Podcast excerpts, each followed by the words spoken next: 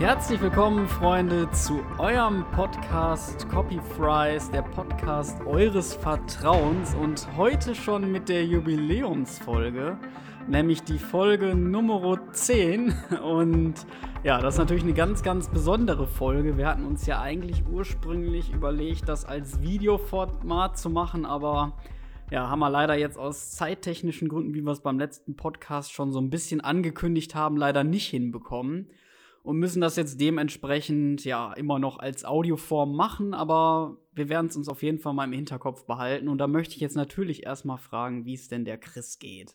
Ja, Hallöchen erstmal. Mir geht's prächtig, auch gesundheitlich ein kleines Update. Stehen die Behandlungstermine und ich bin richtig hyped. Ich freue mich auf unsere Jubiläumsepisode und mal ein bisschen technischen Input von dir, ne? Denn äh, nach wie vor habe ich mich damit ja noch nicht ganz so vertraut gemacht, wie sonst immer groß angekündigt. da bin ich ja noch in Vollzug oder Verzug quasi. Und ja, ich würde sagen, können wir ja direkt mal starten. Wie funktioniert denn so ein Podcast? Ja, genau, da hatten wir uns ja auch erstmal so ein bisschen Gedanken drüber gemacht, so, okay, welchen Anbieter gibt es denn da draußen so an Podcast-Anbietern? Oder gibt es ja wirklich echt unzählige? Ähm, ich habe mir dann tatsächlich auch mal so ein YouTube-Tutorial darüber angeguckt oder so ein Vergleichsvideo, wo halt so ein YouTuber gezeigt hat, so welche Plattformen es alles so gibt, wo man seine Podcasts veröffentlichen kann. Und dann habe ich, ja, bin ich bei einer Plattform eigentlich hängen geblieben und die ist ja enker.fm. Der hat halt in dem Video das auch alles super verständlich erklärt. Und ich meiner Meinung nach klang es auch fast schon zu schön, um wahr zu sein. Aber es funktioniert wirklich bei Anchor so leicht. Wir waren ja auch total gehypt, wo es ja dann, glaube ich, eine halbe Stunde später schon auf Spotify erhältlich war.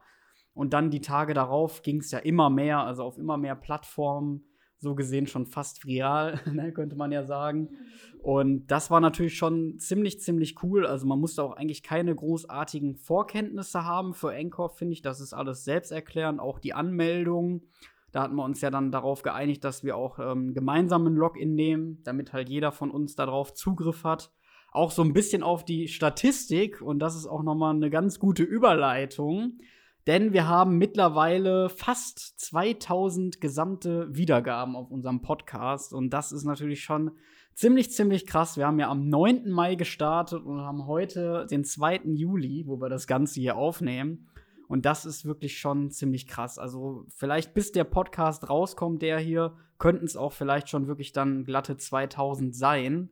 Dazu müssen wir ja jetzt auch sagen, der Podcast wird dieses Mal hier am Sonntag veröffentlicht. Und da fragen sich jetzt vielleicht auch, warum. Ja, das hat einfach den Grund, dass wir ja unseren ersten Podcast auch am Sonntag veröffentlicht haben. Und ich habe mir halt überlegt, oder beziehungsweise wir haben uns überlegt, es wäre ganz cool, wenn wir den ja, die Jubiläumsfolge dann so gesehen auch an einem Sonntag raushauen. Einfach um auch so ein bisschen, ja, Vergangenes wieder aufzuerleben, ne? Das wäre dann schon ziemlich, ziemlich cool. Jetzt habe ich hier schon einiges erzählt. Vielleicht möchte Christian auch noch irgendwas erzählen zu den Anfängen. Ja, also die anfänglichen äh, Schwierigkeiten haben wir jetzt noch mal nicht benannt. Vielleicht erinnert ihr euch, wenn ihr schon äh, seit Sekunde 1 dabei seid, die Aufnahme, die verloren äh, geglaubt war und dann wieder aufgetaucht ist, dank Passis technischem Know-how mal wieder, der ja nicht so einfach sich abspeisen lässt, sich hinterherklemmt und sich sehr äh, ehrgeizig mit den verschiedenen Instanzen auseinandersetzt, mit der Plattform NKFM, ja, verschiedene Tonbearbeitungsprogramme sich rausgesucht hat und mal angeschaut hat. Die aller, allererste Aufnahme war ja auch eine Fernaufnahme. Heißt, wir waren nicht gemeinsam in einem Raum. Wir hatten noch keine Mikrofone, wohlgemerkt. Die haben wir uns danach irgendwann angeschafft und haben das per WhatsApp-Telefonat alles äh, ja, aufgenommen. Und ja, jetzt sitzen wir uns mal wieder hier gegenüber. Diesmal bei mir zu Hause. Nach meinem frischen Umzug. Ich würde sagen, wir können gleich gerne nochmal auf Zencast eingehen. Das ist ja die eine Plattform, die wir nutzen bei Fernaufnahmen. Sonst versuchen wir uns immer zu treffen, einfach weil das vom Gefühl her schöner ist und man doch so ein kleines Tonstudio-Feeling hat. Jetzt gerade auch an meinem hohen äh, Tisch mit Barhockern ist es doch noch mal ein bisschen aufregender für mich zumindest. Ja, also ich muss auch sagen, ich bin wirklich mehr ein Fan davon, wenn wir das Ganze halt direkt vor Ort aufnehmen, weil erstmal hast du keine großartigen Verzögerungen drin. Ich meine, das Schöne ist, man kann es sehr, sehr gut im Schnitt wirklich rausschneiden. Das heißt also, man merkt so gesehen als Zuhörer gar nicht, wo jetzt eine Verzögerung war. Das heißt also, ich gucke auch wirklich im Schnitt, dass ich möglichst ja diese Verzögerung rausbekomme. An manchen Stellen geht es halt nun mal nicht anders. Da hört man es dann ein bisschen raus, minimal. Finde ich aber ist auch nicht schlimm. Also wir versuchen natürlich möglichst uns immer zu treffen für die Aufnahmen. Wir nehmen dann ja auch meistens direkt zwei Episoden an einem Tag auf. Demnächst müssen wir ja auch noch gucken, ob wir ein bisschen vorproduzieren. Da habe ich ja beim letzten Mal auch schon drüber gesprochen gehabt. Und Zencast ist ja im Prinzip eine Plattform. Also man muss jetzt dazu sagen, dort ist gerade eine kleine Fehlinformation drin, ist aber überhaupt nicht schlimm. Also das hatte ich gerade direkt, wo du erzählt hattest, schon rausgehört gehabt. Du hattest nämlich gesagt, wir nehmen das Ganze über WhatsApp auf. Aber wir selber hören uns ja eigentlich nur über dieses WhatsApp-Telefonat, damit wir halt wissen, worauf wir eingehen müssen. Und die eigentliche Aufnahme läuft dann auch über Zencast. So, und warum wir jetzt eigentlich genau Zencast genommen haben, ist eigentlich auch ziemlich einfach zu erklären. Das Problem war nämlich auch, früher hat ja Chris noch bei ihren Eltern so gesehen noch gewohnt und hat da ja auch viel aufgenommen. Und da war halt dementsprechend die Internetverbindung immer sehr, sehr schlecht. Und ähm, wer jetzt vielleicht sich so ein bisschen damit auskennt, mit solchen Podcasts eventuell, der weiß, dass viele Portale darauf setzen, dass man eine stabile Internetverbindung braucht, weil das Ganze über Internet direkt aufgenommen wird. Bei Zencast ist aber der Unterschied, dass die Aufnahmen lokal auf dem Rechner gespeichert werden. Und das ist halt deutlich besser, weil falls mal irgendwie die Internetverbindung abcrasht, so gesehen, dann speichert der das trotzdem schon mal auf dem Computer und die Aufnahme ist nicht komplett weg.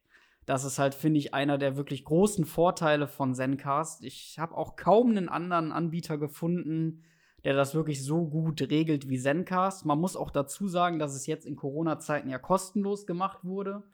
Ansonsten kostet Zencast auch noch mal, glaube ich, 20 Euro monatlich. Das ist ja auch eine ganze Stange Geld. Wenn man jetzt, sage ich mal, nicht gerade so viele Einnahmen macht mit dem Podcast, was uns ja auch wichtig ist, dass wir möglichst kostenlose Programme benutzen. Wo wir jetzt tatsächlich ein bisschen investiert haben, ist bei dem Programm Adobe Editions. Da hatten wir jetzt wirklich ein bisschen Geld in die Hand genommen und haben dann halt gesagt, damit wir ein vernünftiges Bearbeitungsprogramm haben, dass wir da halt schon sehr großen Wert drauf legen, weil man muss sagen, wir hatten die ersten Podcasts über Audacity geschnitten. Das war jetzt auch nicht so wirklich verkehrt gewesen oder auch nicht so schlecht.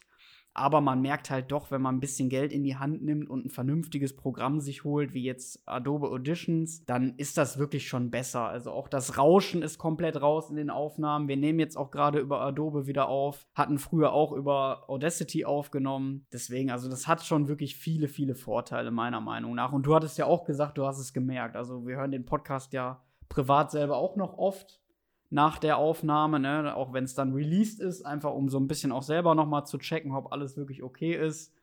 So, jetzt lasse ich auch mal wieder ein bisschen die Chris reden. Aber ja, ich ja gleich schon das ganze Ding voll gelabert. Ja, doch gar kein Problem. Das ist ja auch eher so dein Fachgebiet, wie ich das ja vorhin schon noch mal angesprochen hatte. Ich muss sagen, dass der Passi nach wie vor einen super Job macht und Dankeschön. sich auch, ja bitte, sehr gerne, sich auch wirklich darum bemüht, dann äh, pünktlich die Podcasts geschnitten rauszuhauen für euch und das sich auch überhaupt nicht nehmen lässt und das nach wie vor gerne macht. Und ähm, per Adobe äh, Edition. Ja, Adobe Edition. Edition, ja. genau. Ist es halt auch so, dass man diese ganzen Rauschgeräusche sehr, sehr gut rausfiltern kann sodass selbst ich sofort einen Unterschied gehört habe und mich ja damit nicht wirklich auseinandergesetzt habe, auch nicht auskenne, auch sagen muss, dass sich das von der Qualität und Preis-Leistungs-Verhältnis her absolut gelohnt hat. Also das kann man gut weiterempfehlen, aber gerade für die, die eben kein Budget haben, das vielleicht auch hobbymäßig starten, so wie bei uns eigentlich, ne, da wir auch nach wie vor keine Einnahmen erzielen, bietet sich ja natürlich was an, das eben nichts kostet, wie dann eben Audacity, womit wir auch ziemlich zufrieden waren soweit.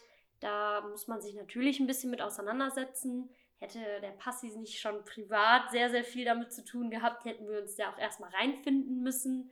Ich versuche es auch demnächst mal anzupacken. Ich sehe es noch nicht passieren tatsächlich. Aber gut, ja, ich muss sagen, jetzt mit einer vernünftigen Internetverbindung sowohl bei ihm zu Hause als auch bei mir, denke ich mal, sind unsere äh, Aufnahmen auch nicht mehr eingeschränkt. Und genau das ist ja dann bei der ersten Aufnahme passiert, dass äh, bei mir die Internetverbindung zu Hause bei meinen Eltern komplett abgeschmiert ist und wir schon wirklich Sorge hatten, die Aufnahme verloren zu haben, denn es war halt eine super geile, für uns zumindest, Episode, die ja auch fast vollständig, oder ich glaube sogar vollständig war. Wir wollten gerade beenden und weg war sie, haben wir gedacht und ist ja wieder aufgetaucht, eben durch diesen lokalen Speicher. Heißt, ich hatte die auf meinem PC noch und äh, musste die dann nur hochladen, sodass der Passi darauf zugreifen konnte. Und dann hat er das ganz gemütlich zu Hause halt bearbeitet. Ja. Ja, man muss ja jetzt auch dazu sagen, dass ich diese Adobe Editions Empfehlung ja auch von einem Kollegen bekommen habe. Der hatte sich ja dann auch abends mit mir noch mal ein bisschen auseinandergesetzt und hat mir das halt alles so ein bisschen erklärt in dem Programm, wie das alles so funktioniert. Und natürlich gibt es dann die ein oder andere Überschneidung zu ähm, Audacity, das ist ja immer ganz klar. Die tun sich jetzt nicht so viel die ähm, Audiobearbeitungsprogramme, aber man muss halt sagen, der Funktionsumfang ist ein anderer, die Funktionalität ist halt auch eine andere. Also man merkt halt wirklich schon, wenn man jetzt eine kostenlose Software benutzt oder halt eben so eine kostenpflichtige wie jetzt Adobe Editions. Und es gibt ja auch einige, die nehmen ihren Podcast sogar per Handy auf. Also das gibt's, die Option gibt es ja auch bei Anchor selber. Also Anchor gibt ja auch selber einen die Möglichkeit, dass man Freunde einlädt auf Anchor und die dann halt über diesen Einladungslink, wie auch bei Zencast, dann in diesen Hoster-Bereich reinkommen und dass man das dann auch gemeinsam aufnehmen kann. Aber da hat halt auch wieder einen Nachteil, weil Anchor benutzt halt auch nur die Internetverbindung und benutzt auch keinen lokalen Speicher. Sonst hätte ich natürlich auch von Anfang an gesagt, mach mal das direkt über Anchor selber aber vielleicht kommt das noch mit der Funktion. Also ich weiß ja nicht, ob es vielleicht sogar manche gibt, Anchor-Mitarbeiter, die vielleicht sogar unseren Podcast hören. Wer weiß das schon. Ja, das wäre auf jeden Fall sehr schön, wenn die Funktion in Zukunft noch kommen würde. Zumal man ja auch sagen muss, das habe ich ja auch erst später erfahren, dass Anchor ja auch aufgekauft wurde von Spotify. Und deswegen ja auch, denke ich mal, dass auch so schnell ging, dass es direkt auf Spotify war dann später auf Apple Music, Google Podcasts. Also da gibt es noch etliche andere Anbieter, von denen ich selber auch teilweise noch nicht mal gehört hatte. Aber ich muss sagen, so wie wir es jetzt mittlerweile machen, bin ich echt absolut zufrieden. Es läuft, wie gesagt, alles gut. Und ja, man kann sich einfach, finde ich, nicht beschweren. Auch so von der Community her, so was wir bisher am Feedback bekommen haben, war eigentlich alles immer sehr positiv. Also bisher gab es noch nicht so großartige Beschwerden. Und ja, deswegen, wir freuen uns einfach heute echt auf unser Jubiläum. Hätten wir eigentlich heute mal irgendwann mitnehmen sollen zum Anstoßen. Ne? Ja, wir haben jetzt hier nur so zwei Wassergläser auf dem Tisch stehen. Vorbild, ja. Ich wollte sagen, wir haben, ja auch, wir haben ja auch Mitte der Woche oder beziehungsweise schon fast wieder Ende der Woche, aber es ist noch kein Wochenende, ne? Also, ich muss auch sagen, so ist das bei dir auch so, dass du so ein Typ Mensch bist, also selbst wenn du frei hast, dass du nur am Wochenende Alkohol konsumierst oder auch gerne in der Woche? Puh, also ich muss sagen, tatsächlich lieber am Wochenende, vielleicht auch aus Gewohnheit, weil ich ja sonst im regulären Alltag nur die Möglichkeit habe, am Wochenende zu trinken. Das kann gut sein weiß ich nicht. Meistens äh, fühle ich mich am Wochenende auch so ein bisschen besser als unter der Woche. Vielleicht doch ein bisschen freizeitlicher, auch wenn ich dann mal an einem Donnerstag frei habe oder wie jetzt halt Ferien. mhm. Geiles Stichwort auch, muss ich sagen. Die müssen wir beide ja auch noch genießen, würde ich sagen. Denn zumindest für mich sind es ja auch die letzten Sommerferien, die letzten sechs Wochen am Stück, die äh, ich frei habe. Mhm. Muss man ja auch mal sagen. Ja gut, aber mit einem Wasser anzustoßen, ist ja auch vielleicht mal gut für dein Image, mein Lieber. ja, ja, das stimmt. Ich war ja jetzt tatsächlich vor kurzem schon wieder auf einer Party gewesen. und man muss ja natürlich sagen, so, ich hatte auch, das war ja eh der Hammer, also die Chris und der Maxi, kann ich ja ruhig so sagen, haben ja hier ihren Umzug gemacht und ich war halt einen Tag davor noch feiern. So, und ich habe halt eben gesagt, so, ja, Jungs, guckt mal ein bisschen mit drauf, ne, dass ich wirklich nur bis 0 Uhr bleib und dass ich halt auch nicht so viel Alkohol trinke. Und die so, ja, ja, kein Problem, wir gucken da ein bisschen mit drauf. Ja, dann war natürlich die Stimmung wieder gut gewesen. Passi hat sich sogar noch im Getränkemarkt so eine ganze Bacardi Ratzflasche geholt. Weil ich hatte da einfach mal wieder Lust drauf, ne? Also ich hatte die ja schon lange nicht mehr gehabt. ja, schmeckt ja auch, ja eben. So habe ich ja halt eben geholt gehabt. Ja, und die ging dann über den Abend verteilt auch weg. Also die habe ich auch fast alleine weggetrunken. Da muss man ja auch noch dazu sagen. Dann gab es natürlich zwischendurch auch noch so Schottrunden und alles, ne? Und du bist ja dann natürlich auch eine absolute Spaßbremse, wenn du dann halt so sagst, so, nee, ich will das jetzt gerade nicht haben, ne? Ich habe morgen noch einen Umzug. Und dann hörst du direkt wieder so mi, mi, mi, ne? Und so was alles. Und dann wirst du natürlich wieder ein bisschen unter diesem Gruppenzwang, da sind wir auch wieder bei dem Thema, bist du dann wieder fast schon gezwungen mitzutrinken. Du willst ja auch dann in dem Moment keine Spaßbremse sein. Ja, so wurde es dann leider doch halb zwei, bis ich dann zu Hause war. Dann bin ich aber noch Zeitung austragen gegangen um halb zwei nachts, weil ich mir dachte so, ey komm, dann hast du wenigstens noch so einen kleinen Spaziergang, kannst du wieder ein bisschen ausnüchtern. Ja, hat auch ein bisschen was gebracht, fand ich. War ja am nächsten Morgen doch recht fit. Auch über den ähm, Umzug habe ich das ja auch immer mehr gemerkt, über den Tag verteilt. Man muss natürlich dazu sagen, es war an dem Tag warm, also es ging doch ein bisschen auf den Kreislauf. Das hing aber jetzt, glaube ich, nicht großartig mit dem Alkohol zusammen oder mit dem Restalkohol. Das war ja eh eine Alkoholverdunstungsstunde. mit den ganzen Sofa und sowas schleppen, das war ja dann doch, aber deine Matratze. Also, das wird mir immer im Kopf bleiben. Ich weiß nicht, ne, Leute. Also, normalerweise ist ja das Schwierigste so eine Couch oder ein Bett, was man transportieren muss beim Umzug. Oder einen Schrank, einen großen, sperrigen. Aber da war es tatsächlich eine Matratze. Ich habe wirklich noch nie so eine schwere Matratze in meinem Leben erlebt. Also wirklich, ich wusste nicht, dass eine Matratze so schwer sein kann und vor allem so sperrig. Also wir haben die ja hier kaum durchs neue Treppenhaus bekommen. Also das war echt eine Qual. Mir taten danach sogar die Finger alles weh. Also das war ein Hammer. Also dazu muss man sagen, ich habe ein richtig nices Boxspringbett. Und ähm, als ich mir das damals gekauft habe, war ja ein Umzug so weit noch nicht in, in Planung oder überhaupt im Kopf, weshalb ich gedacht habe, so von der Bequemlichkeit her möchte ich gerne eine durchgängige Matratze haben. Also nicht zwei, um eben das Bett auszufüllen, sondern eine durchgängige. Und ähm, bin halt so ein Mensch, der es überhaupt nicht mag, wenn dann irgendwie der Fuß da in eine Ritze steckt, weil man gerade so mittig liegt. Und dann dieser Spalt halt einfach von den beiden Matratzen da ist und die verrutschen ständig, wie auch immer hab mir die halt angeschafft und äh, ja, die ist halt 1,80 Meter mal 2 Meter groß und äh, das muss man dann erstmal transportieren. Da sind tatsächlich auch keine Tragegriffe oder Schlaufen dran.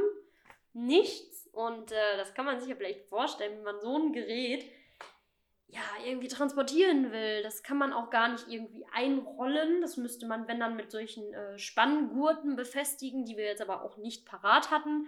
Also war das doch schon ein ziemlicher Kraftakt, das irgendwie hoch und runter zu schleppen. Und äh, wollte dann nochmal Danke an alle Helfer sagen. Hut ab, habt ihr richtig nice gemacht. Und äh, schläft sich auch sehr gut auf der Matratze in dem Bett hier in der neuen Wohnung. ja, hätte mich auch sehr gewundert. Also bei der Matratze, wenn die nicht gemütlich ist, ne? dann weiß ich es auch nicht. Ja, aber ich fand auch allgemein so, der Umzug lief ja echt recht reibungslos. Also wir hatten direkt eigentlich alles durchgepowert. Wir waren gut in der Zeit. Ich glaube, ich war auch gegen 16 Uhr wieder zu Hause. Wir hatten ja morgens um 11, nee, halb 12, hat sich ja ein bisschen verspätet. Angefangen, gut, man muss jetzt auch dazu sagen, ihr hattet ja jetzt auch noch nicht so viel an Möbel und sowas gehabt. Also wenn man ja normalerweise einen Umzug hat, dann ja, ist das ja eigentlich meistens so, dass man da locker zehnmal teilweise hin und her fährt. Das war ja jetzt hier Gott sei Dank nicht so der Fall. Das kommt ja jetzt noch alles. Also ich glaube, wenn ihr irgendwann in Zukunft noch mal umziehen solltet, dann wird es, glaube ich, ein bisschen länger was dauern. Dann habt ihr ja auch noch ein paar mehr Möbel. Aber so ging es eigentlich. Aber da hatte ich jetzt auch noch mal so, so eine Frage, die mir jetzt gerade direkt im Kopf gestoßen ist, wo wir gerade über Umzüge und sowas reden. Wie sich das jetzt eigentlich so anfühlt, aus dem Elternhaus so gesehen raus zu sein. Also es muss ja auch, finde ich, jetzt für mich so ein komisches Gefühl erstmal sein. Ja, also ich muss sagen, tatsächlich äh, war das am ersten Tag oder in der ersten Nacht überhaupt gar kein negatives Gefühl oder befremdlich. Ich habe sehr, sehr gut geschlafen, auch hier in der Wohnung. Und muss sagen, dass das eher so über den Tag verteilt hm, so aufkam bei so alltäglichen Situationen oder Fragen, in denen ich halt auch erstmal in der Wohnung allein war, aufgrund äh, dessen, dass ich ja eben frei habe und der Maxi arbeiten ist regulär. Ich habe ja eben Schulferien. Und ähm, man dann doch eher so gemerkt hat, ne, man ist jetzt wirklich alleine zu Hause in den eigenen vier Wänden. Dann hat man vielleicht ähm, die ein oder andere Frage irgendwie zu irgendwelchen ja, Haushaltssituationen, könnte man sagen. Da muss man natürlich die liebe Mama mal fragen. Aber es ist schon was anderes. Wenn ich jetzt zu meinen Eltern nach Hause fahre, merke ich schon, ich fühle mich nach wie vor natürlich zu Hause in meinem Elternhaus, aber anders ich kann das auch nicht in Worte fassen. Ich glaube, dafür muss man erstmal von zu Hause ausgezogen sein oder länger mal weg sein, um wirklich dieses Gefühl zu haben, dass wenn ich bei meinen Eltern bin, irgendwie merke, ich verbringe sehr, sehr gerne Zeit mit denen, aber schon merke, irgendwann möchte ich nach Hause und damit meine ich ja dann eben die neue Wohnung. Ja, ja, ich denke mal auch, dass es so ein bisschen auch bei einem selber kommt, wie du jetzt vorhin auch sagtest, wenn Maxi halt eben arbeiten ist, wenn man halt Zeit so für sich hat. Mhm. Wenn, glaube ich, auch im Moment alles so ein bisschen ruhig ist um einen, dann verfällt man ja meistens in so einem Loch. Wo man dann über viele Sachen nachdenkt. Und ich glaube, dann wird es auch wirklich einem erst bewusst also ich glaube, wenn man jetzt die ganze Zeit nur irgendwie Action hätte und von Leuten umgeben ist und halt in seiner eigenen Wohnung dann schon ist, dann würde man das, glaube ich, gar nicht so sehr merken, weil man muss ja auch sagen, bei so einem, ihr hattet ja auch jetzt nicht gerade einen kleinen Familienhaushalt bei euch, ne? Da ist ja eigentlich immer Action drin gewesen. Und wenn man dann hier jetzt in einer eigenen Wohnung ist, wo dann halt, ja, der Partner arbeiten ist eben und man dann hier alleine so ein bisschen sitzt, klar genießt man, denke ich mal, so die ersten paar Wochen vielleicht sogar die Ruhe. Aber irgendwann denkt man sich auch, hm, fehlt doch vielleicht irgendwie einem was, ne? So ein bisschen die ganze Zeit irgendwie die Action im Haus. Ich glaube, das wird bei mir später auch noch ein sehr, sehr komisches Gefühl, weil eigentlich ist ja bei uns auch immer so zu Hause was los, ne? Was man mitbekommt. Ja, und natürlich dann äh, mutti.de, ne? Die Seite gibt's ja auch. Fragmutti.de oder sowas. Ich glaube, da gibt's sogar eine App. Ich glaube, da gibt's sogar eine App für. Da gibt's dann extra so Haushaltstipps für Leute, die so halt ein bisschen ja, Fragen haben. Ich will jetzt nicht direkt sagen, unselbstständig sind. Man kann ja immer mal Fragen haben. Aber es ist doch ganz praktisch. Ich glaube, da hatte ich früher auch mal den einen oder anderen Haushaltstipp hergeholt. Mhm. Kann ich dir so ein bisschen als App-Empfehlung geben? Ja, ist doch ganz cool. Denn meine Mutter ist natürlich auch nicht 24-7 erreichbar. Sie ist ja auch eben äh, berufstätig. Und ich finde, manche Dinge muss man auch durch Erfahrungen für sich herausfinden. Und gerade Thema Haushalt, da gibt es so viele typische Hausmittelchen, so Sachen zum Reinigen, die man irgendwie zu Hause hat, Tipps und Tricks mit Backpulver, um Flecken zu entfernen oder was weiß ich nicht alles. Da sollte man schon vorsichtig sein, ja. Und vielleicht mal drüber nachdenken. Gibt nämlich auch viele Tipps, wie man zum Beispiel Zähne weiß kriegt auf solchen Seiten und dann auch gewisse Mischungen vorgeschlagen werden, so, werden, so Hausmittelchen, da denke ich mir, das kann doch gar nicht so gut für die Zähne oder zumindest nicht gut fürs Zahnfleisch sein. Da sollte man sich doch vielleicht dann einen Rat vom Spezialisten einholen, bevor man dann irgendwie ein Bleichmittel nimmt und sich damit den Boden wischt. das ist eine ganz interessante Geschichte, die mein Bruder mir beim Umzug erzählt hat, als die ihr Jugendzentrum ja gründlich reinigen wollten, da nach einer Party da irgendwelche unerklär unerklärlichen Flecken aufgetaucht sind, die mit herkömmlichen Reinigungsmitteln nicht zu bekämpfen waren. Dann hat er ein aggressiveres Mittel genommen, verdünnt, auch nach äh, Anleitung einwirken lassen, wiederholt, hat auch nicht viel gebracht. Ja, bis er es dann unverdünnt drauf gekippt hat auf den Boden. Ich weiß auch nicht mehr, was für ein Boden das genau war. Ist raus, um eine Zigarette zu rauchen. Also wirklich drei bis fünf Minuten maximal kommt rein und naja, ich würde mal sagen, der Boden ist mal da gewesen. Ne? Das hat komplett alles weggeätzt, ausgeblichen, bis zum geht nicht mehr, ja. Also daraus lernt man dann ja auch, ne? Ja, nee, eben, ich hatte auch schon mal so eine Interneterfahrung gemacht, wo wir jetzt gerade schon beim Thema sind. Und zwar hatte ich mir, glaube ich, früher mal, jetzt kommt's wieder, Passi der Alkoholiker. Ich hatte mir früher so eine, ich, ich hatte mir früher so ein, ich weiß nicht mehr, ob das so eine Mixery-Dose oder so war, dieses Mischbier, was es da gibt. Da gibt es ja auch noch schöne andere Biere, wie V Plus natürlich. Wir wollen ja nichts außen vor lassen, wieder mal. Ja, ich wollte sagen, es schmeckt auch ziemlich nice, muss ich auch sagen, so zwischendurch. Und auf jeden Fall hatte ich dann auch überlegt, so, hm, wie kriege ich jetzt die Dose möglichst schnell kalt? Und dann habe ich die halt im Gefrierfach reingetan und auch vergessen. Und das ist halt immer richtig kacke. Und dann war das halt gefroren und ich dachte so, ja, kacke, ey, wie du das jetzt wieder aufgetaut, ne? Da kannst du ja natürlich jetzt wieder Stunden da stehen lassen. Aber das ist es ja auch nicht. Und dann hatte ich halt im Internet gegoogelt und da hat einer gesagt, so, man sollte die Dose in so ein Waschbecken reinlegen und halt das Waschbecken voll heißes Wasser füllen und dann die Dose da reinlegen. Okay. Und ich dachte so, okay, klingt plausibel, machen wir. Ja, ich die Dose da reingelegt und die ist dann aufgeplatzt. Und ich dachte mir so, ja toll, danke für nichts. ja, direkt erstmal einen Hate-Kommentar abgegeben. nee, aber das äh, kann, ich, kann ich anscheinend nicht empfehlen. Was wiederum funktioniert, ist, wenn man heißes Wasser drüber laufen lässt. Aber da muss man dann auch so schön drehen, so ein bisschen die Dose. Das geht, aber ich würde es niemals in so einem heißen Becken mit heiß, also mit Kälte ne, und heiß, das ist nie gut genau, so. Diese Schocktherapie, nenne ich es mal, ist äh, explosiv, könnte man sagen, definitiv, weil sich dann der Inhaltsstoff äh, massiv ausdehnt, glaube ich, und dementsprechend ist diese Dose halt, ich weiß nicht, ob durch den Druck oder durch dann eben diese, diesen Temperaturunterschied aufgeplatzt. Was man gut kalt im Gefrierfach tatsächlich lagern kann, sind hochprozentige Alkohole. Ähm, aus dem einfachen Grund, dass die nicht so schnell gefrieren wie eben so ein Mischbier mit, keine Ahnung, 3, wie viel Prozent die auch immer haben. Da sollte man aufpassen, denn die, äh, gerade die Glasflaschen kriegt man dann auch nicht mehr so leicht aufgetaut und meistens sind die dann auch nicht mehr genießbar und die Flaschen fangen auch an, so einen gewissen Druck aufzubauen, weil bei so einem V Plus beispielsweise auch Kohlensäure enthalten ist, bei so einem Mixery wahrscheinlich auch und die dann auch dazu neigen, ja, aufzuplatzen oder so wirklich schaummäßig äh, auszulaufen. Das ist auch eine riesen Schweinerei. Ja, ich wollte gerade sagen, also da habe ich wirklich jetzt mittlerweile schlechte Erfahrungen mitgemacht. Aber wir können jetzt auch mal wieder so ein bisschen weg von diesem Alkoholthema. Ja. Also ich meine, gut, das macht natürlich diesen Podcast aus, ne? Diese ganzen schönen Alkoholthemen immer. Ja, obwohl, wir haben ja auch mal am Anfang gesagt von unserem Podcast, das weiß ich auch noch, wir wollten mal eine Folge machen, wo wir wirklich so ein bisschen unsere Trinkstories erzählen. Und da habe ich auch schon ehrlich gesagt richtig Lust drauf. Also, wir schon auch richtig lustig werden, weil gerade so in der Zeit, wo ich so 15, 16, wo das ja langsam anfing mit dem Alkohol, ne, da hat man dann doch auch einige Erfahrungen gemacht, viel rumexperimentiert, was man vielleicht heute an manchen Stellen ein bisschen bereut. Aber jetzt können wir ja auch mal auf eine Frage eingehen, die du ja auch schon mir geschrieben hast per WhatsApp. Du hast ja schon so ein bisschen Gedanken gemacht. Heute bist du hier unser Brain in der Folge.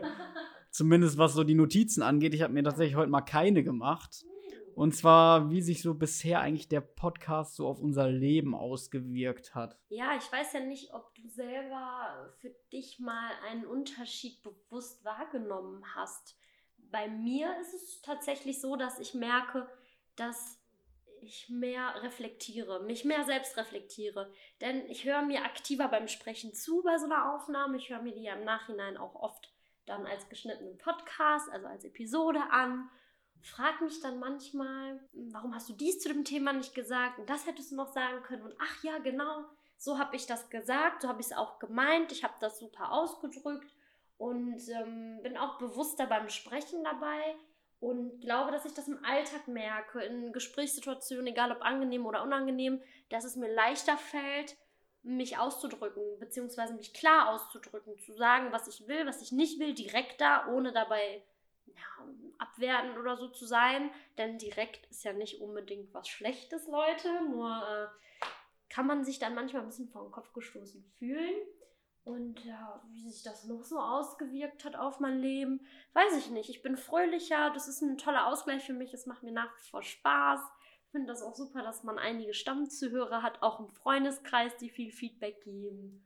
Ja, das ist so für mich das, was ich mitnehme. Ja, also da gebe ich dir auch bei vielen Punkten schon mal recht, gerade was das mit dem Selbstreflektieren angeht dass man natürlich auch, gerade ich ja so im Schnitt, höre ich ja noch viele Sachen mir nochmal an, wo ich mir dann denke, so ja, doch im Nachhinein, das sehe ich jetzt immer noch so oder habe es vielleicht irgendwie nicht nur in der Situation so gesehen, sondern auch im Nachhinein fühle ich noch das, was ich so gesehen gesagt habe.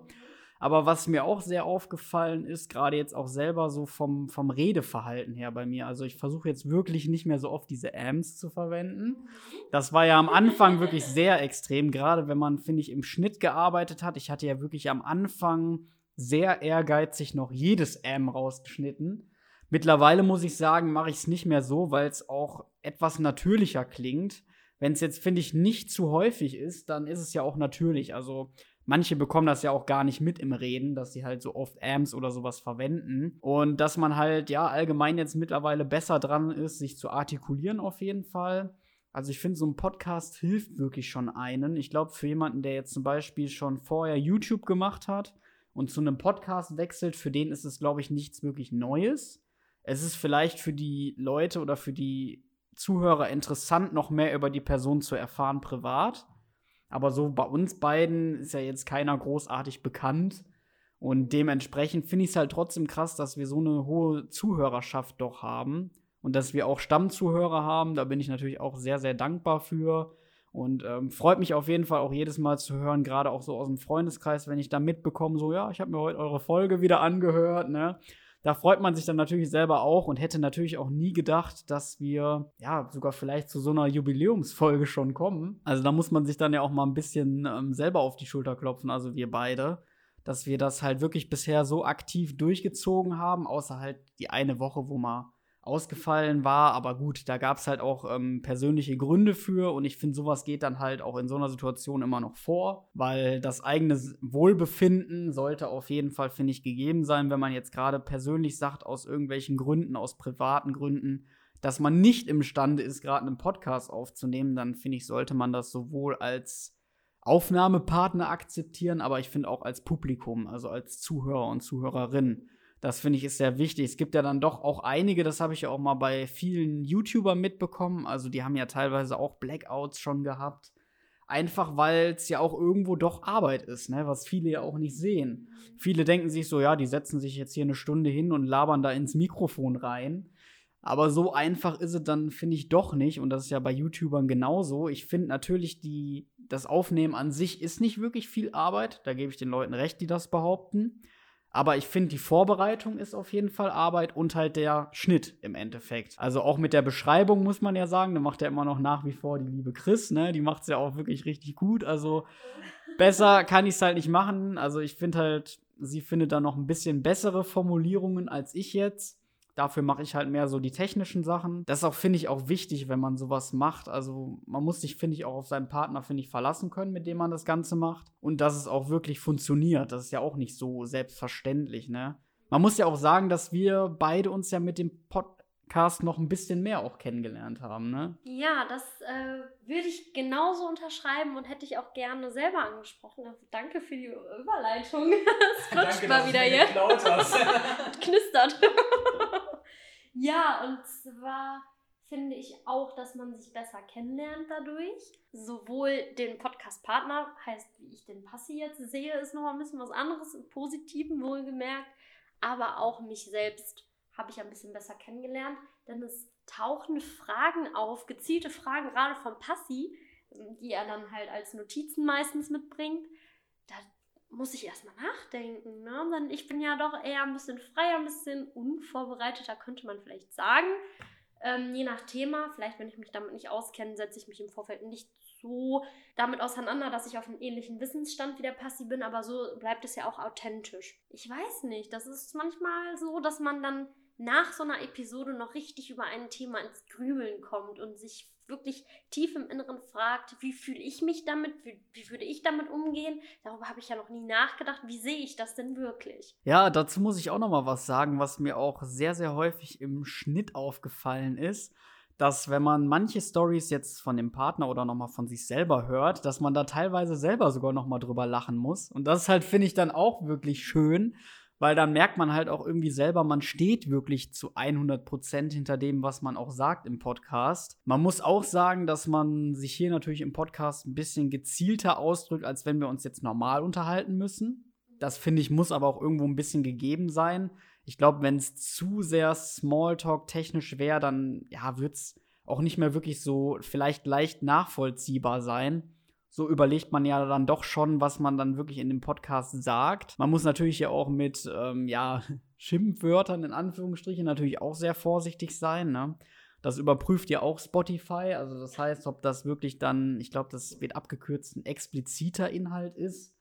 Das heißt also, ob da halt irgendwelche ja, Beleidigungen gesagt werden, vielleicht Meinungsäußerungen, die auch eventuell rassistisch sein könnten und sowas alles. Und das wird, denke ich mal, auch dann von dem Algorithmus von YouTube überprüft. Äh, nicht von YouTube, von Spotify und halt den anderen Podcast-Portalen, wo es drauf läuft. Und ähm, ja, ich habe mir jetzt gerade noch mal eine andere Notiz von dir angeguckt, um noch mal ein bisschen von diesem ganzen Thema wegzukommen, weil wir ja gerade schon dabei waren, uns selber kennenzulernen und auch den anderen kennenzulernen.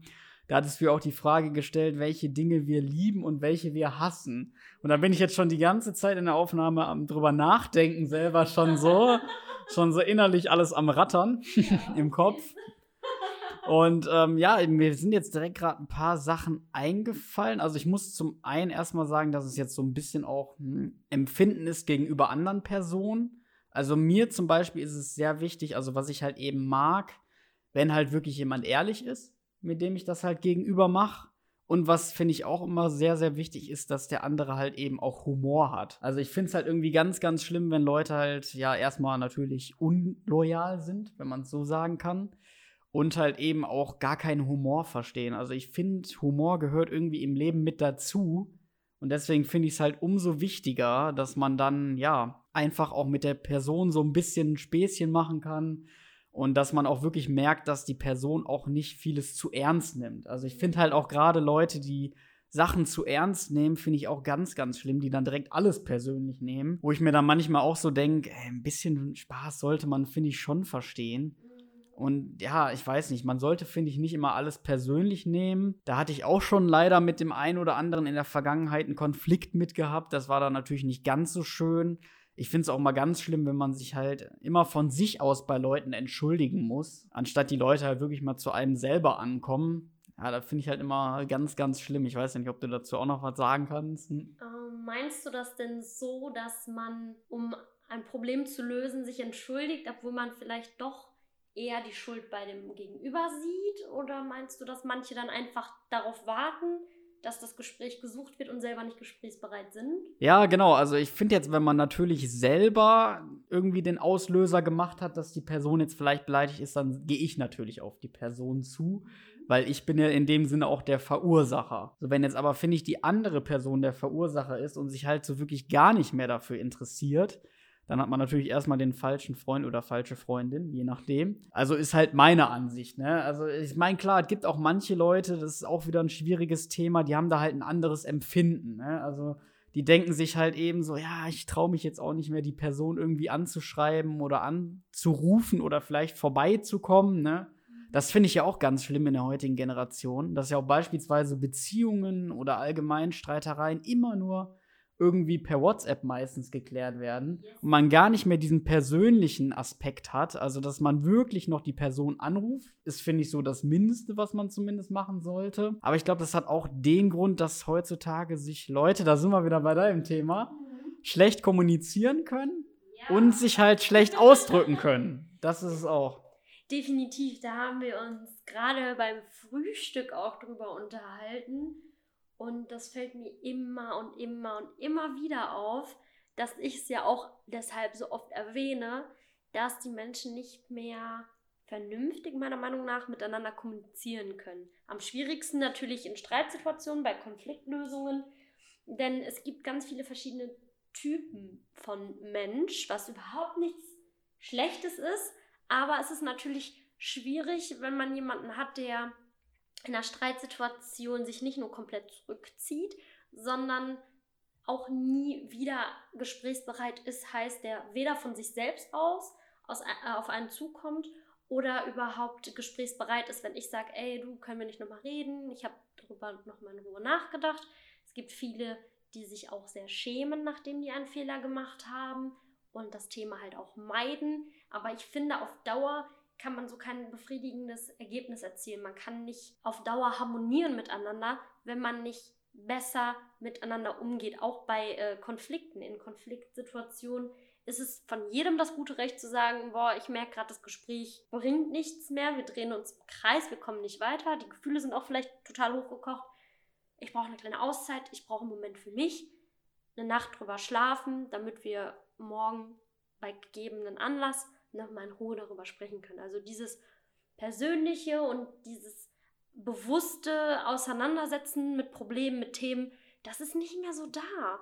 Das ist meistens so, man streitet, redet sich den Mund fusselig, jeder fühlt sich angegriffen, jeder fühlt sich im Recht, es kocht hoch, es eskaliert und dann wird da nicht mehr drüber gesprochen. Oder weiter gestritten und immer wieder. Oder in Streitsituationen, gerade aktuell ist, wird ein alter Streit aufgegriffen, weil der nie vernünftig geklärt worden ist. Das finde ich auch immer sehr ärgerlich und finde das total schön, dass wir beide so kommunikative Menschen sind, die Wert darauf legen, immer, hm, ich würde sagen, mit Respekt sowieso miteinander umzugehen, aber auch wenn wir mal eine Meinungsverschiedenheit haben, ist es immer eine Diskussion und kein Streit. Also ich glaube, wir haben uns ja uns noch nie miteinander gestritten. Nee, eben. Ich wollte gerade noch sagen, das ist dann so gesehen eine wiederkehrende Handlung. Da kommen wir ja wieder zu Deutschbegriffen. ja, aber ich finde sowas halt auch ganz schlimm. Vor allem, ich bin ja auch wirklich so ein Mensch, ich kann halt wirklich nicht streiten. Also ich kann wirklich Streits überhaupt gar nicht ausstehen. Da bin ich auch überhaupt gar nicht der Typ für. Es gibt ja wirklich manche Leute, die suchen förmlich immer einen Streitgrund. Ja. Das ist ganz, ganz schlimm. Also ich finde, mit solchen Leuten kann ich auch nicht länger zusammenleben, zusammenarbeiten oder irgendwie befreundet sein. Das geht halt für mich gar nicht, weil ich kann das einfach nicht. Ich glaube, das hat auch bei mir noch diesen zusätzlichen Grund, dass ich halt auch so ein empathischer Typ bin. Also der wirklich sehr mitfühlend ist und der sich halt vielleicht über manche Sachen zu viele Gedanken macht, wo andere Personen vielleicht sagen, so, ja, habe ich schon wieder vergessen, so wie du vorhin auch sagtest, ne, denen ist das halt alles absolut egal. Aber ja, ich finde, solchen Leuten sollte man, finde ich, grundsätzlich immer aus dem Weg gehen, wo man halt merkt, man ist irgendwie immer der Verursacher für den Streit, dass immer auf einem die Schuld gegeben wird. Hatte ich ja, wie gesagt, glaube ich, auch schon mal bei der Dating-Episode angesprochen. Das war ja bei meiner zuletzt Beziehungen so gewesen, ne? Dass ich da halt auch immer so gesehen der Auslöser angeblich war und jetzt im Nachhinein habe ich es dann auch ein bisschen bereut, warum ich teilweise immer die Schuld auf mich geschoben habe. Und da fehlte natürlich auch wieder ja die Kommunikation einfach, ne? Und ich glaube aber auch, dass es halt daran liegt, dass man ja heutzutage wirklich viel über WhatsApp schreibt. Man vielleicht gar nicht die Person wirklich direkt um die Ecke hat, sondern die halt vielleicht auch ein bisschen weiter weg wohnt. Das ist ja zum Beispiel bei meiner besten Freundin so, ne? Die wohnt ja auch ein paar Stunden weg. Und ich hatte mich zwar mit ihr bis jetzt auch noch nie wirklich gestritten, aber dass, glaube ich, viele sich einfach denken, so, ja, ich sehe die Person ja nicht. Also so gesehen aus dem Augen, aus dem Sinn, weißt du? Dass vielleicht heutzutage auch so viele denken und das vielleicht sogar auch auf Sachen übertragen oder beziehungsweise auf Leute übertragen, die halt auch in der Nähe dann wohnen. Das ist ein ganz, ganz schwieriges Thema. Also ich würde tatsächlich sogar ein bisschen dafür wieder auch einmal, auch wenn ich natürlich ein Technikfreund bin, ja. die Technik tatsächlich dafür ein bisschen auch äh, zum Verursacher machen. Also, dass durch diese ganzen Social Media Apps oder die ganzen Social Media Sachen allgemein auch ein bisschen dafür verantwortlich sind, dass man ja dieses Kommunikative ein bisschen verloren hat durch diese Chatsprache. Das ist ja dann alles ein bisschen anders, ne? Das stimmt. Also ich muss sagen, ich habe auch viele Freundinnen gehabt, in der Vergangenheit, mit denen ich mich super, super gut verstanden habe, mit denen ich mich super austauschen konnte, solange wir halt eben zusammen waren, face to face. Und per WhatsApp haben wir uns überhaupt nicht verstanden. Wir haben immer aneinander vorbeigeredet. Es sind richtige Streitsituationen aufgetaucht, weil wir gar nicht verstanden haben, was die andere gerade wollte von einem. Und äh, dann haben wir gesagt, komm, wir telefonieren mal eben oder wir treffen uns morgen. Das ist kann doch nicht sein. Und dann haben wir halt wirklich gemerkt, dass wir einfach aneinander vorbeigesprochen haben. Das war wie verflucht, weshalb wir auch gesagt haben, dass wir die, die äh, WhatsApp oder die Chat ja, Kommunikation auf das Nötigste minimieren, weil es einfach unnötig zu Stress geführt hat. Das war total skurril und muss auch sagen, dass ich dafür die Technik auch so ein bisschen in die Kritik stelle, dass es super, super einfach ist, den Kontakt aufzunehmen zu anderen Menschen, was schön ist aber andererseits auch sehr, sehr leicht ist, jemanden zu ghosten, jemanden zu blockieren, zu ja, vermeiden, zu umgehen. Ja, man schneller an Distanz gerät, gerade wenn man eben nicht im aktiven Umfeld miteinander zu tun hat. Man ist vielleicht befreundet, aber räumlich eben getrennt, da der eine ein paar Stunden entfernt wohnt. Man braucht gerade nach einem Streit Distanz, also geht man nicht mehr online, blockiert die Person kurzzeitig. Wenn man aber in der Nähe wohnt oder sich in der Schule sieht oder irgendwie auf der Arbeit, finde ich, ist man eher dazu gezwungen, das zeitnah vielleicht doch eher zu klären oder zu einem Gespräch zu kommen. Und das finde ich besser.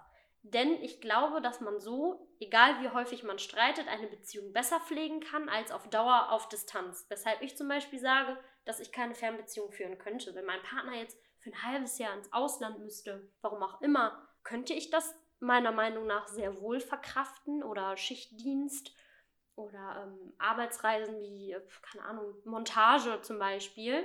Aber ich finde, alles, was so ein halbes Jahr überschreitet, doch ziemlich schwierig. Ja, eben, also das wollte ich vorhin auch nochmal sagen. Also auch mit Fernbeziehungen her, da hatte ich ja jetzt auch ähm, eine Beziehung schon gehabt. Da ist das halt wirklich so. Also das merkt man dann halt, wenn der Partner dann auf irgendwie den anderen sauer ist, dass man dann wirklich schon merkt, man erreicht die Person erstmal nicht weil die Person halt eben dann in dem Moment das Handy ausgeschaltet hat, vielleicht sogar einen vorübergehend erstmal blockiert hat, ne, wie du vorhin auch richtig sagtest, und das funktioniert ja im echten Leben nicht. Also es sei denn, man geht der Person dann auch aus dem Weg oder haut einfach ab.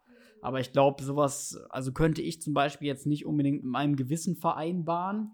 Dann ist es, glaube ich, doch für einen einfacher, einfach zu sagen, so, ja, ich blockiere die Person mal eben und dann ist alles gut, ne?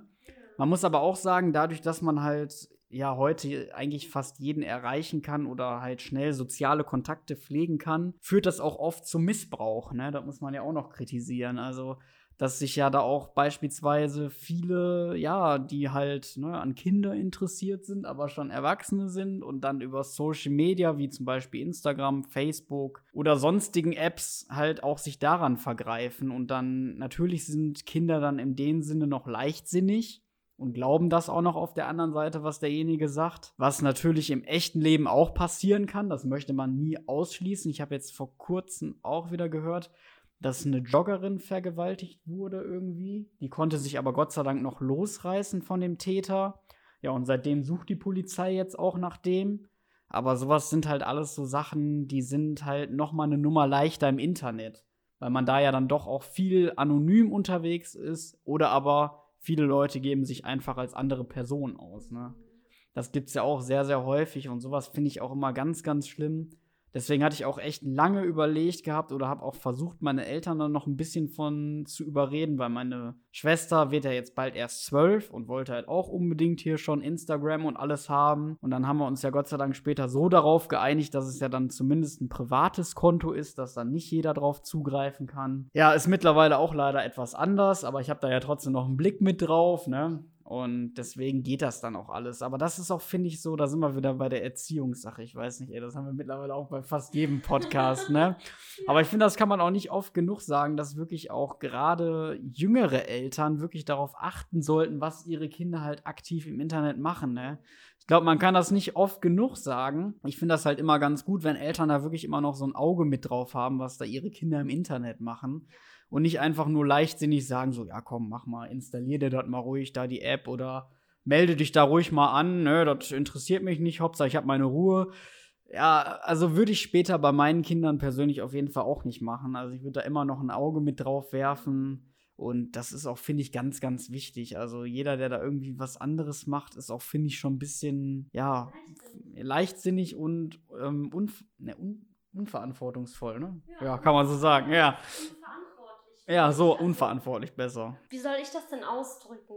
Da sind wir wieder bei den Dingen, die wir hassen. Bei mir wäre das tatsächlich diese Situation, ich setze mich nicht mit meinem Kind auseinander, ich bin gestresst, ich bin genervt, ich habe keine Lust mit meinem Kind zu spielen, also drücke ich dem einfach mein oder irgendein anderes Smartphone in die Hand, ohne zu sehen, was es da genau treibt, stundenlang vielleicht sogar oder den Fernseher an. Und das finde ich halt sehr, sehr schade. Das finde ich sehr schädlich für die persönliche Beziehung. Ich habe es immer sehr, sehr genossen, wenn meine Eltern sich extra Zeit genommen haben, ein aufwendigeres Gesellschaftsspiel mit mir zu spielen. Oder generell zu sagen, wir schauen uns heute gemeinsam einen Film an. Oder als noch jüngeres Kind eben Geschichten vorgelesen zu bekommen. Das war für mich immer ein Highlight. Ich habe mich jeden Abend darauf gefreut und finde das halt wirklich sehr, sehr schade, dass äh, das so ein bisschen verloren geht, meiner Meinung nach. Was ich toll finde, ist diese Tony-Musikbox. Die ist sehr kindgerecht gestaltet, meiner Meinung nach. Das ist wirklich eine ganz kleine, kompakte Musikbox, für die du verschiedene Figuren kaufen kannst. Und diese Figuren haben halt gewisse Lieder gespeichert. Ich weiß nicht, wie viele. Ähm, die sehen auch alle unterschiedlich aus und die muss man halt nur oben drauf stellen und dann fangen die an, ja, eben diese Lieder abzuspielen und die sind für ein Kind auch gut nutzbar und du kannst halt auf nichts anderes zugreifen. Dann gibt es noch diesen gewissen Kreativtony, ich weiß nicht, ob der direkt beim Kauf bei einer Box dabei ist. Mit dem kann man halt auch auf YouTube zugreifen, zum Beispiel, was für ein Kind dann aber erstmal natürlich nicht möglich ist, sich da am Smartphone irgendwie mit auseinanderzusetzen, weshalb ich das ziemlich cool finde.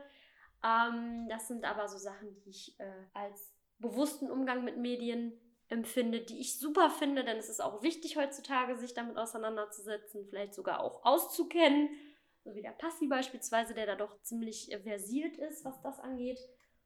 Aber es ist ist es schwierig, wirklich äh, da auch die Balance zu finden. Was ist, was ist in Ordnung, was ist förderlich und was vielleicht eher ja, weniger. Und auch mit diesen ähm, Pädophilen, die eben versuchen, in Kontakt zu treten mit Kindern oder vielleicht sogar die Plattform bieten auf Instagram, was ich leider, leider Gottes oft sehe, dass äh, es Profile gibt, irgendwelche Namen haben, die halt offensichtlich Fotos von verschiedenen Jungen in, in Badewäsche, in Unterwäsche zeigen, von ganz unterschiedlichen Kindern.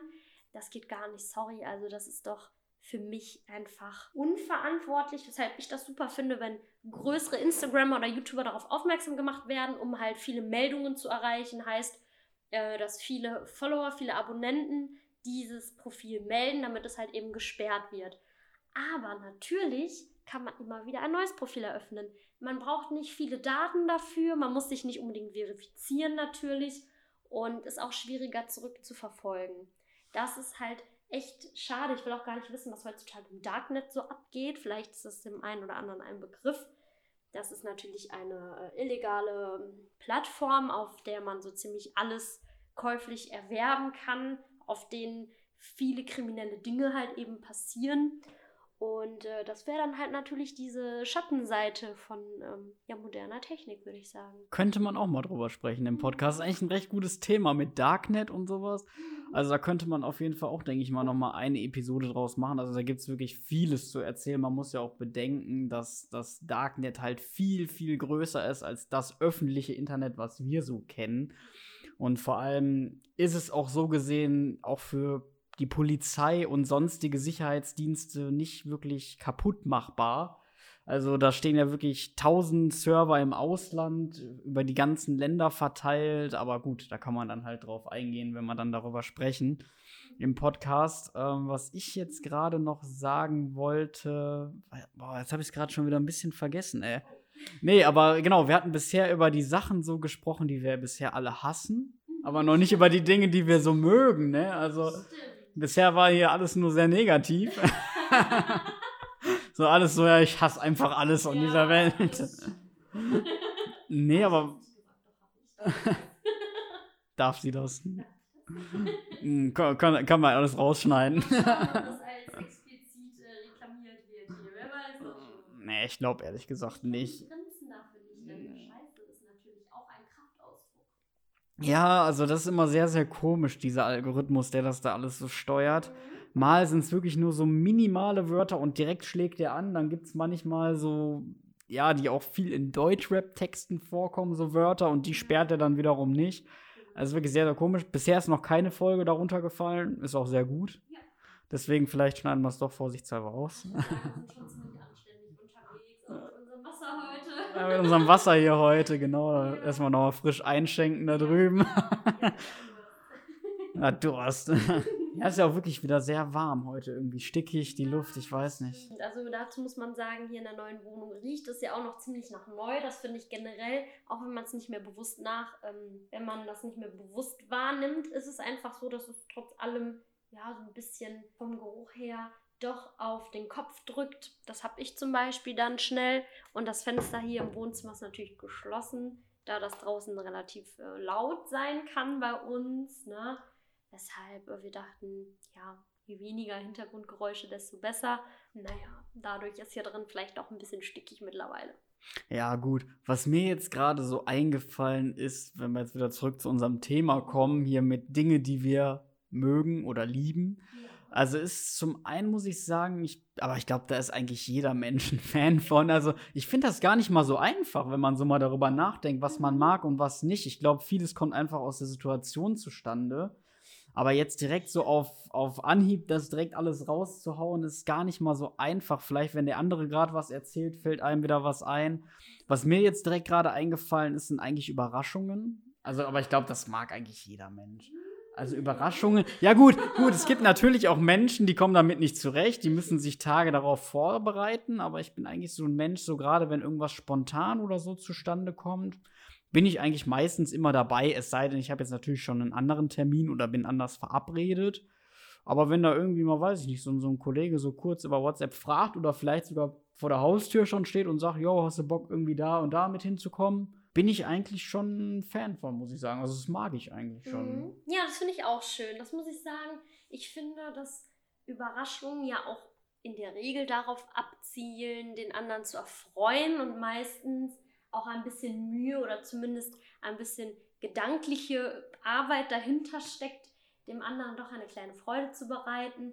Und das finde ich an Überraschungen ebenso schön, ob es wirklich ist, ach, ich habe gerade Zeit, ich gucke mal spontan bei meiner besten Freundin vorbei. Denn wenn das wirklich spontan ist, weiß man ja gar nicht, ob die überhaupt da ist. Und das sind so Sachen, das finde ich halt total schön und das versetzt mich dann auch meistens so in frühere Zeiten zurück. Denn als Kind, bei mir zumindest war das noch so, ist man bei einer Verabredung auch erschienen. Man hatte kaum Möglichkeit abzusagen, irgendwie telefonisch. Stand vor der Haustür, hat geklingelt oder auch spontan nach der Schule mal irgendwo geklingelt und gefragt, ja, hallo, ist die Marie heute da? Kann ich mit der vielleicht spielen? So Sachen, die finde ich halt einfach schön. Das, äh, ja, finde ich auch super. So Überraschungen. Klar kann man da nicht immer darauf angemessen reagieren. Ich bin auch so ein Mensch, bei Überraschungen. Ich habe das Gefühl, dass ich meine Freude darüber gar nicht richtig zeige, obwohl ich mich total freue, aber man ist ja auch perplex, ne? Ja, das habe ich auch. Also ich glaube, das kommt auch tatsächlich zunehmend im Alter. Also als Kind hat man sich ja dann auch immer auf Weihnachten und so gefreut ja. und auf Ostern und auf den Geburtstag. Aber sowas nimmt natürlich auch im Alter, finde ich, ein bisschen ab, auch mit der Freude. Also man freut sich vielleicht innerlich, aber kann es äußerlich nicht mehr so zeigen. Also klar, es gibt auch viele, die können das immer noch im späteren Alter. Ich bin da aber auch mehr so ein Typ von, wie du gerade auch schon sagtest, also ich freue mich innerlich, kann es aber vielleicht den Leuten gar nicht so zeigen. Und da fällt mir gerade auch noch eine Story zu ein. Weil ich war nämlich bei einem Kollegen auf einen 18. Geburtstag eingeladen und der hatte auch gerade frisch eine Freundin gehabt. Und ähm, die hatte ihm halt auch eine Überraschung gemacht. Also es war eine Überraschungsparty. Das heißt, er wusste gar nicht, dass auch seine ganzen Kumpels da hinkommen und so.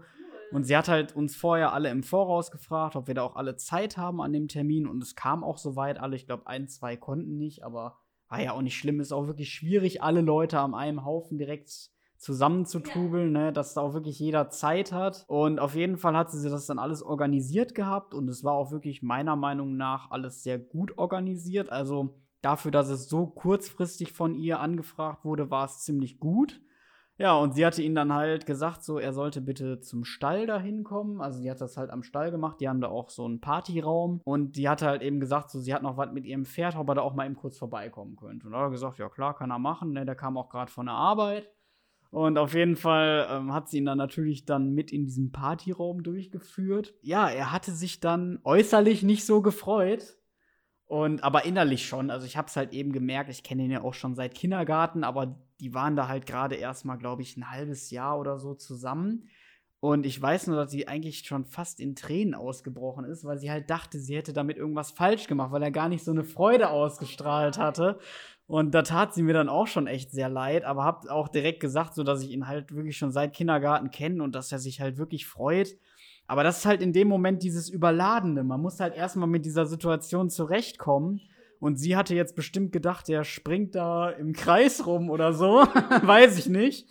Hat er aber halt eben nicht getan, dass dann wieder so ein bisschen Unsicherheit mit ins Spiel bei ihr kam. Aber das hat sich dann im Laufe der Party auch alles zum Guten gewendet. Und ja, sie war dann natürlich im Endeffekt auch happy darüber, dass sie das halt eben gemacht hat.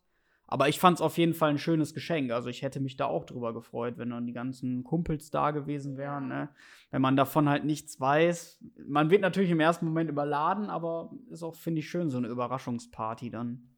Definitiv. Also ich muss sagen, das äh, finde ich super. Ich habe leider im Leben noch nie eine Überraschungsparty für mich ja, ausgerichtet bekommen, gehabt, wie auch immer, aber war oft bei so Planungen beteiligt und die meisten Leute klar, sind erstmal super perplex, aber freuen sich darüber. Und das merkt man spätestens, wie du sagtest, dann im Laufe des Tages oder des Abends, dass es eben so ist, dieses schöne Beisammensein ist sehr, sehr viel wert, dass man sieht, oh, die haben sich alle Zeit genommen, die sind jetzt für mich hier. Und äh, muss aber gleichzeitig sagen, dass ich glaube, dass wir Erwachsenen ja mit der Zeit immer diese Fähigkeit verlieren, uns spontan zu verhalten, beziehungsweise wenn man in so eine Überraschungssituation ja reingeschubst wird, könnte man ja sagen, dann ist man super unvorbereitet und sehr unbeholfen. Oft ist man dann auch sehr, sehr äh, steif oder sehr zurückhaltend, sehr ruhig, was man vielleicht von vielen gar nicht kennt, die eigentlich eher laut und extrovertiert sind, die auf einmal total ja, in sich gekehrt sind und man sich erstmal Sorgen macht um den gesundheitlichen Zustand. Ich glaube, dass man als Erwachsener ziemlich lange braucht, auf spontane Situationen zu reagieren, wenn man nicht selbst diese Spontanität äußert. Heißt, wenn ich jetzt spontan sage, ich habe Bock zu feiern, komme ich damit super zurecht. Wenn ich spontan irgendwo hingehe, denke mir nichts und auf einmal ist es eine Party, klar, äh, sehe ich die Situation dann anders und muss mich da erst zurechtfinden.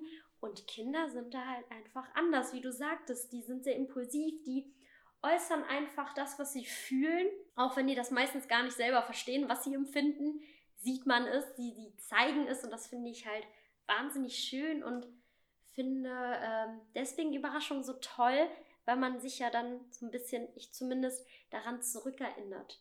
Dann an kleine Situationen. Ich habe das oft, dass ich dann vernetze, dass ich die Situation dann, dass ich eine gewisse Situation aus meiner Kindheit dann im Kopf habe bei so einer Überraschung und äh, automatisch mich, ich glaube, sichtlich freue. Ich glaube, bei mir dauert das auch ein paar Minuten, aber ich bin dann doch so ein Strahlemännchen und kann mein Grinsen auch nicht verbergen. Mir wird auch oft gesagt, dass ich viel äh, gestikuliere, was auch so ist, aber auch, dass ich viel mit den Augen spreche. Man mir doch ansieht, wie ich mich in einer Situation fühle. Ob das jetzt Vor- oder Nachteil ist, da lässt sich drüber streiten, definitiv.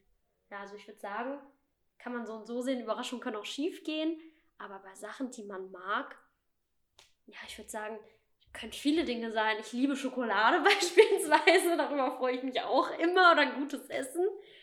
Aber das kann natürlich auch was sehr Persönliches oder Emotionales sein, was einen freut. Ja, was ich jetzt auch noch gerade sagen wollte, was ich halt auch immer sehr, sehr cool finde, ist ja auch nicht immer ganz so selbstverständlich, wenn sich wirklich Leute für einen Zeit nehmen. Also das mag ich halt wirklich auch, wenn man halt wirklich merkt, so, dass die Person sich wirklich in dem Moment für einen Zeit genommen hat und nicht irgendwie noch abwesend nebenbei ist. Es gibt ja manchmal auch so Verabredungen, ne? Da sind dann die Leute irgendwie trotzdem noch die ganze Zeit so mit einem Auge aufs Handy oder so und gucken halt so, ja, kriege ich gerade irgendwie noch einen Anruf oder bin ich halt gerade irgendwie noch doch noch vielleicht in einem anderen Termin und sowas. Also deswegen, was ich jetzt immer wieder bei Sachen wieder, die ich nicht mag. Aber zum Beispiel, was ich halt überhaupt gar nicht mag, ist irgendwie Zeitdruck oder sowas. Also auch, ich habe es früher schon auch immer gehasst in so Videospielen oder so. Wenn ich früher schon als Kind, deswegen habe ich auch nie gerne Autorennspiele gespielt. Einfach weil du ja oft auch diese Zeit mit im Kopf hast. Und ich weiß nicht, also das funktioniert sowohl in der virtuellen Welt bei mir nicht, als auch in der reellen Welt nicht. Also, also auf Zeit ist irgendwie nicht so mein Ding.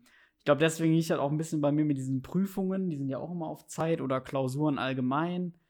Weiß ich nicht, obwohl man ja eigentlich immer auf Zeit ist, wenn man es ja eigentlich so sieht. Man hat ja, ja, man ist ja eigentlich immer auf Zeit, aber das ist halt wieder eine andere, ne? Wenn man eine Zeitvorgabe hat oder die Zeit mitläuft. Das ist ja, ja auf jeden Fall ein großer Unterschied.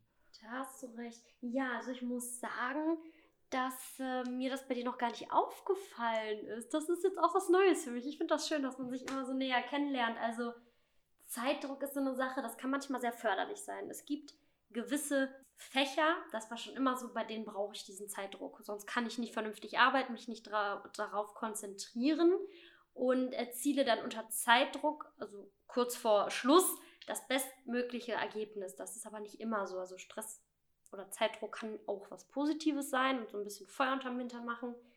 Kann aber auch sehr unangenehm sein. Also das kann ich sehr gut nachempfinden. Finde das auch krass, wie häufig man bei dieser Frage, was magst du oder was liebst du und was hast du, dass einem direkt negative Sachen einfallen. Dann, bei mir war das genauso. Ich habe so drüber nachgedacht, mir sind zehn Dinge eingefallen, die ich hasse. Titel meines Lieblingsfilms, zehn Dinge, die ich an dir hasse. Check den aus. Aber die man liebt, die einen glücklich machen, das bringt einen echt ins Grübeln. Ich bin auch gerade äh, gedanklich die ganze Zeit dabei, mir was zu überlegen. Ja, ich glaube, das ist auch das Ding, das ist ja auch so bei beispielsweise, da ist man ja auch wieder beim Thema Schlaf dass einen beispielsweise negative Träume, also Albträume, einen eher im Sinn bleiben als gute Träume, also beziehungsweise schöne Träume oder schöne Erinnerungen. Gut, Erinnerungen, muss ich sagen, bleiben eigentlich bei mir immer drin. Aber ich glaube, dass man sich über negative Sachen oder Sachen, die man halt nicht mag, glaube ich, mehr Gedanken drüber macht. als wirklich Sachen, die man vielleicht gut findet. Ist zum Beispiel auch, finde ich, immer so ein Phänomen bei mir selber, wenn es beispielsweise jetzt irgendwie mal einen Tag regnet. So dann denke ich halt immer so, boah, ist ja gefühlt immer schlechtes Wetter.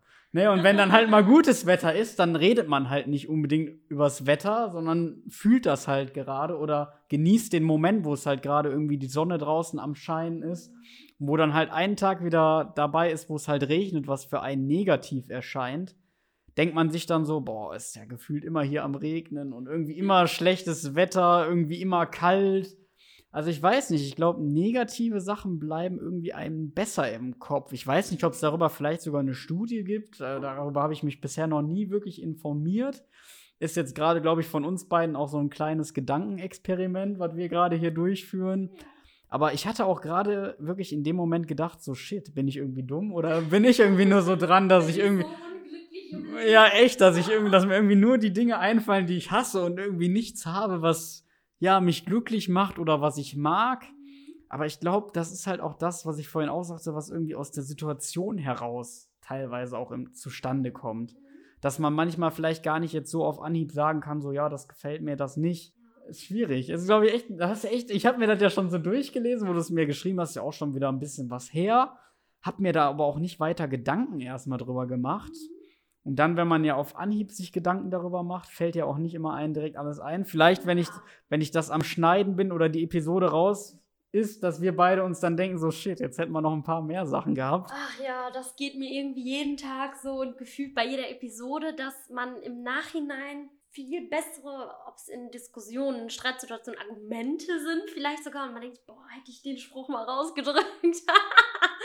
Nein, oder so generell ja, ähm, Informationen oder Meinungen, die einem dann erst äh, nach dem Gespräch so in den Kopf schießen.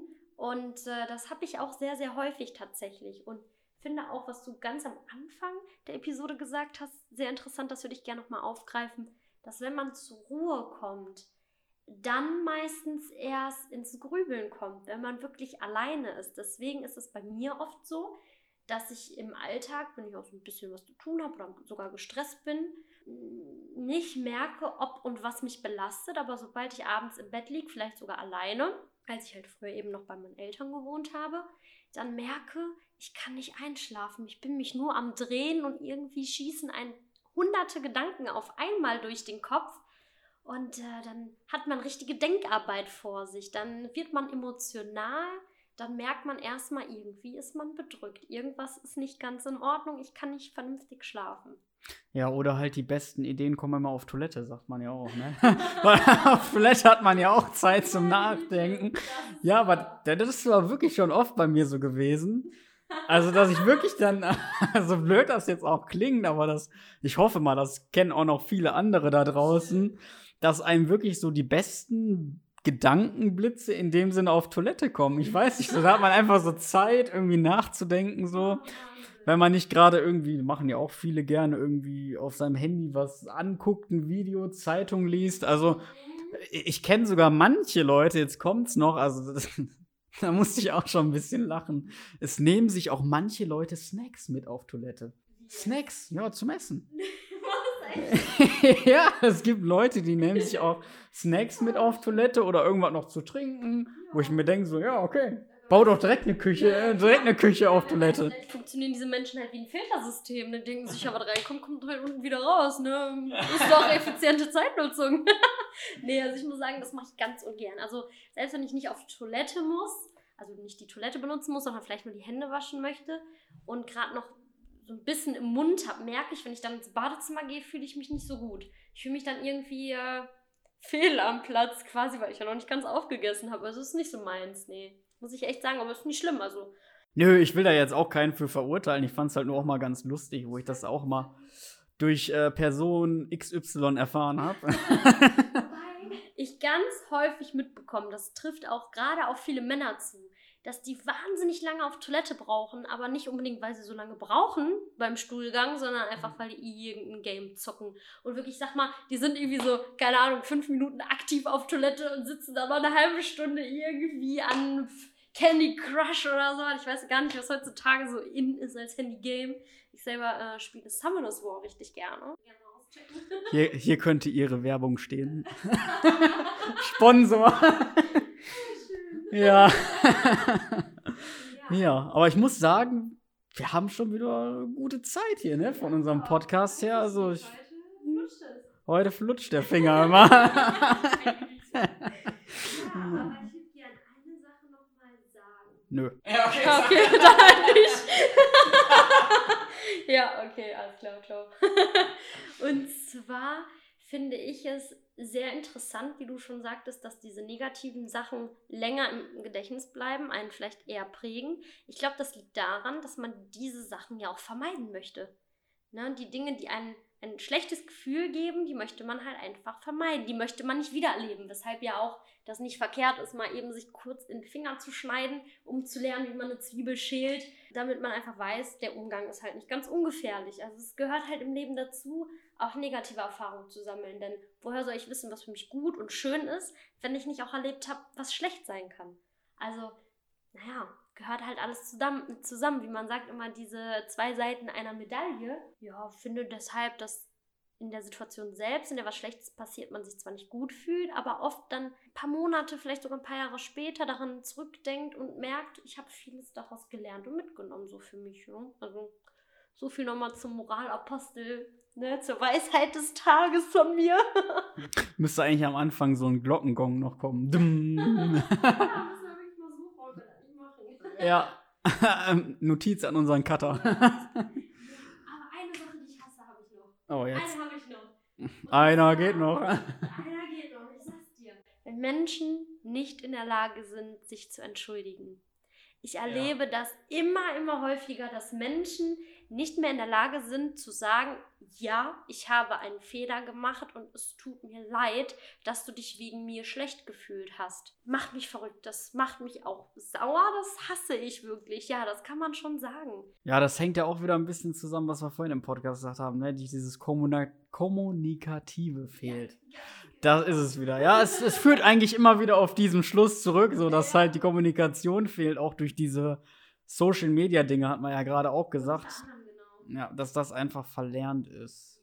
Ja, aber ich muss auch ganz ehrlich sagen, ich, ich will ja hier nicht, ich will ja hier nicht irgendwie, ne, Zeitdruck machen, aber ich habe schon irgendwie gerade so, so ein bisschen kleinen Zuckerabsturz, ey, muss ich gerade sagen. Ich merke das gerade hier im Sitzen, ey. Äh, Cake snacken immer. Ja, gut, Leute, das soll's dann, glaube ich, auch gewesen sein hier mit unserer Jubiläumsfolge 10. Wir hoffen natürlich, euch hat die Folge wieder einmal gefallen, also uns auf jeden Fall. Wir sind heute wieder sehr, sehr mit einem guten Gewissen aus der Folge hoffentlich rausgegangen. Ja, ich für meinen Fall zumindest schon. Ja, ich für meinen auch immer. Wünschen euch natürlich weiterhin noch Gesundheit. Ne, Im Moment geht es ja wieder ein bisschen alles zurück mit den Corona-Zahlen. Also beziehungsweise es wird wieder schlimmer. Aber gut, auch die Zeit, denke ich mal, werden wir wieder gemeinsam überstehen, wenn jeder auf sich achtet und auch auf andere. Dann schaffen wir das sicherlich alles. Und ja, wünschen euch weiterhin viel Gesundheit, Freunde, Familie, ne, euer ganzes Umfeld. Und würde dann sagen, sind damit raus. Bis zum nächsten Mal. Tschüss. Tschüsschen.